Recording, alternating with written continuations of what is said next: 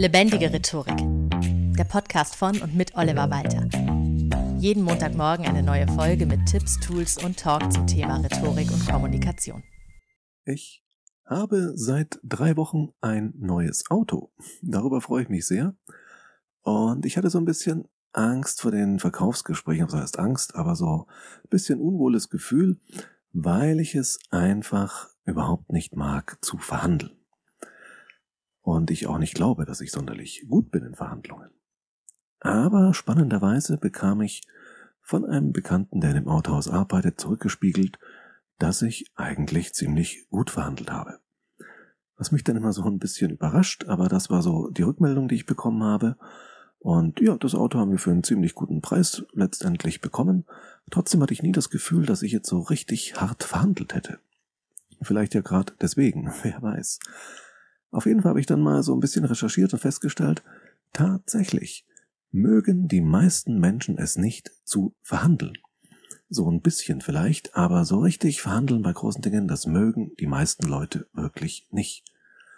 Aber wer nicht verhandelt, lässt Geld und andere Dinge liegen und gibt sich mit zu wenig zufrieden. Es ist vielleicht so wirklich analog zur Angst vor der öffentlichen Rede, die auch sehr stark verbreitet ist. Es lohnt sich, diese Angst, diese Hemmung zu überwinden.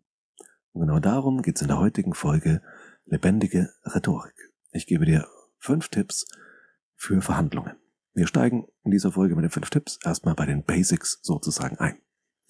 Jetzt ist es so, Verhandlungen und Verhandlungstraining, Verhandlungstheorie sind eigentlich gar kein Teil der Rhetorik, sondern es gibt sogar Expertinnen, die sagen, Verhandeln und Rhetorik, das seien sogar zwei komplett unterschiedliche, gegensätzliche Dinge.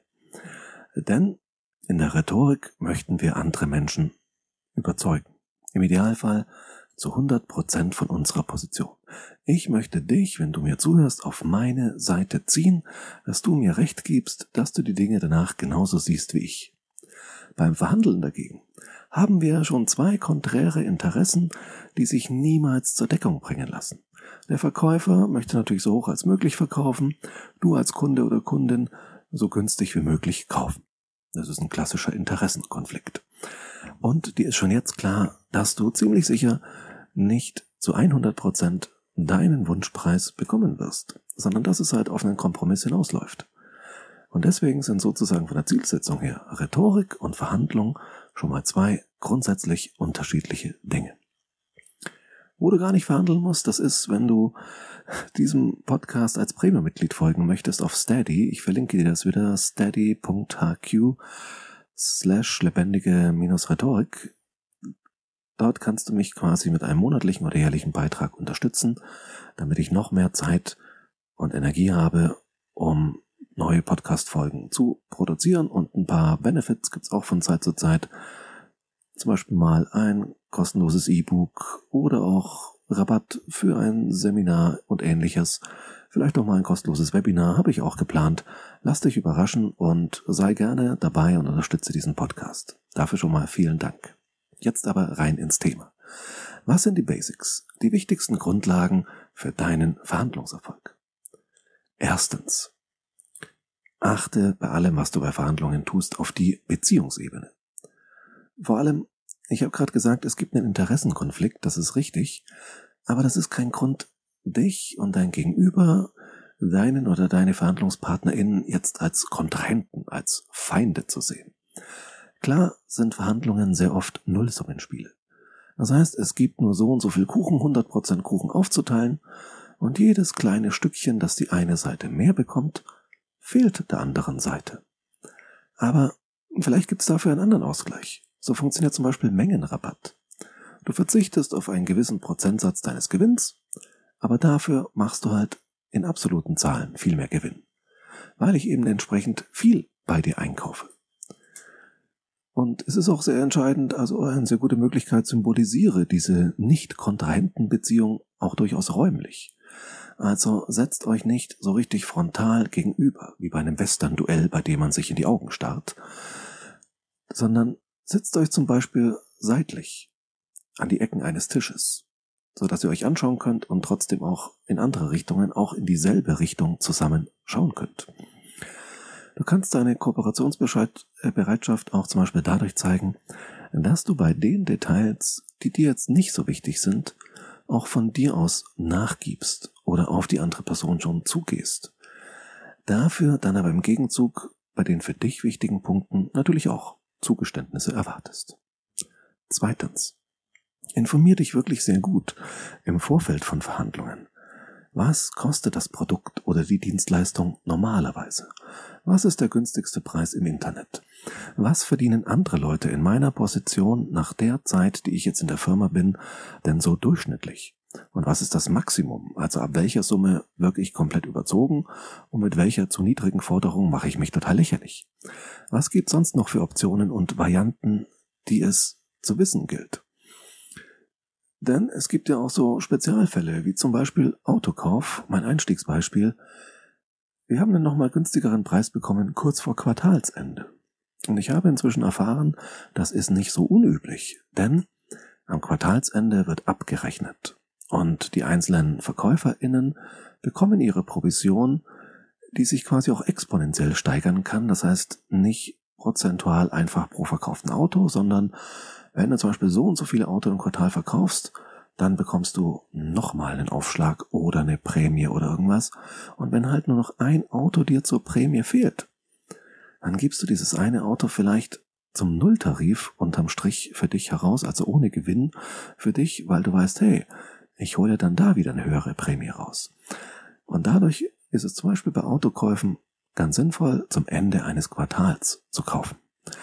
Das kann in anderen Bereichen und Branchen wieder anders sein. Es lohnt sich also durchaus, sich vorher ein bisschen schlau zu machen. Ich muss sagen, ich habe mich mit den Autos, die für uns in Frage kommen, tatsächlich so immer mal wieder über zwei Monate hinweg beschäftigt, eingelesen, YouTube-Videos geschaut, mir Infos geholt, Leute befragt, die auch E-Autos fahren, weil wir uns ein E-Auto zugelegt haben und mir da also wirklich so theoretisches als auch Praxiswissen geholt, damit ich auch weiß, unter welchen Umständen ich in die Verhandlungen überhaupt gehe, was sind die Rahmenbedingungen, was sollte ich wissen, um nicht komplett blauäugig auch überhaupt zu wirken. Drittens, sei geduldig. Das ist ganz wichtig. Forder weder zu schnell zu viel, gib aber auch nicht so leicht nach.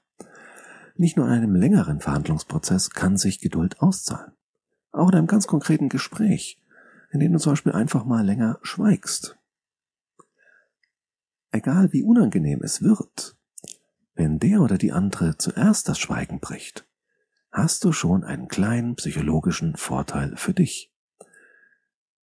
Und insgesamt eben auch nicht zu früh kaufen, denn wie gesagt, ab einem gewissen Zeitpunkt, die die andere Seite in dich investiert hat, möchte auch diese Person den Abschluss haben. Und auch bei Gehaltsverhandlungen solltest du auch die Geduld haben. Vielleicht ist es so, dass es in diesem Quartal einfach kein Budget mehr gibt. Dann kannst du vielleicht nur einen minimalen Aufschlag rausholen. Vielleicht hat dein Vorgesetzter oder deine Vorgesetzte aber die Möglichkeit, dir im nächsten Quartal, im nächsten Jahr deutlich mehr anzubieten. Das heißt, Geduld ist eine Tugend, die sich gerade bei Verhandlungen auszahlt Dazu gehört auch der nächste Punkt, der mir ganz wichtig ist, nämlich bleib rational. Dazu gehört auch kein Erfolg um jeden Preis. Du möchtest jetzt das Verhandlungsergebnis, du möchtest es jetzt abschließen. Ich habe es auch selbst gemerkt, ich war beim Autokauf an einem Punkt, ich wollte jetzt gerne das Auto haben und wollte sehr, sehr gerne abschließen. Aber es ist halt manchmal besser, das Ganze noch ein bisschen auszusitzen und zu warten und es auch ein bisschen den Verkaufsprozess laufen zu lassen und dass du dann einfach nur, damit du jetzt einen Abschluss hast, dann nachgibst oder dich nervös machen lässt, weil die andere Seite jetzt immer noch kein absolut verbindliches Angebot vorgelegt hat, dass du dich also sozusagen ich hatte eingangs gesagt, die Beziehungsebene ist wichtig, dass du dich auch vielleicht zu stark auf die Beziehungsebene ziehen lässt. Auch das ist wieder nachteilig. Wir verstehen uns so gut, hey, da müssen wir doch zu einem guten Abschluss für alle Beteiligten kommen. Wäre schön und oftmals klappt's auch. Aber manchmal halt leider, leider auch nicht. Und fünftens, ein ganz wichtiger Punkt, Lege dir im Vorfeld konkrete Ziele fest. Also, wann ist diese Verhandlung für dich ein Erfolg? Ich habe es damals schon in der Folge zur Gesprächsvorbereitung gesagt. Zur Gesprächsvorbereitung gehört auch, dass du dir genau überlegst, unter welchen Umständen ist dieses Gespräch ein Erfolg. Und bei Verhandlungen, die auch eine Spezialform von Gesprächen sind, ist das ganz besonders wichtig. Bei Gehaltsverhandlungen. Ab welchem Punkt bist du zufrieden? Bis zu welchem Punkt bist du noch zufrieden? Und ab welchem Punkt sagst du, yeah, das war richtig gut? Habe ich mir beim Autokauf auch überlegt. Was ist sozusagen der Maximalpreis, den ich bereit bin auszugeben? Geben. Was wäre ein richtig guter Preis für das Auto?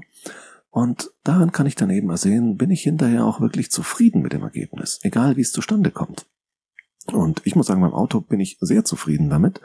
Das ist jetzt im Nachhinein wirklich super gelaufen. Das weiß ich aber auch nur, weil ich mir im Vorfeld gewisse Zahlen für die Leasingrate selbst festgelegt hatte, was ich maximal zahlen möchte, was ein richtig gutes Ergebnis ist. Und ich bin nur noch 17 Euro im Monat von meinem absoluten Traumergebnis entfernt. Und das finde ich durchaus akzeptabel. So, das waren heute die fünf Basics für Verhandlungen. Nochmal, achte auf die Beziehungsebene. Sieh das Gegenüber nicht als Kontrahenten, sondern wirklich als Verhandlungspartner. Zweitens, informiere dich im Vorfeld sehr gut. Zahlen, Daten, Fakten. Was ist üblich in der Branche bei diesem Produkt etc. Drittens, sei geduldig. Forder nicht zu schnell zu viel, geb dich aber auch nicht zu schnell zufrieden. Viertens, bleib rational. Kein Erfolg um jeden Preis. Und fünftens, leg dir vorher Ziele fest, Minimumziel, Maximumziel, damit du hinterher überhaupt eine Erfolgskontrolle hast. Apropos Erfolgskontrolle, probier diese Tipps doch gerne bei der nächsten Verhandlung aus, egal in welcher Form und um was für eine kleine Sache es geht oder auch um eine ganz große und gib mir gerne Feedback an feedback at rhetorikpodcast.de. Ansonsten vielen Dank fürs Zuhören und bis zum nächsten Mal. Das war Lebendige Rhetorik, der Podcast von und mit Oliver Walter. Jeden Montagmorgen eine neue Folge mit Tipps, Tools und Talk zum Thema Rhetorik und Kommunikation. Wenn du Oliver Walter als Experten für lebendige Rhetorik buchen möchtest, schau doch mal auf www.walter-oliver.de.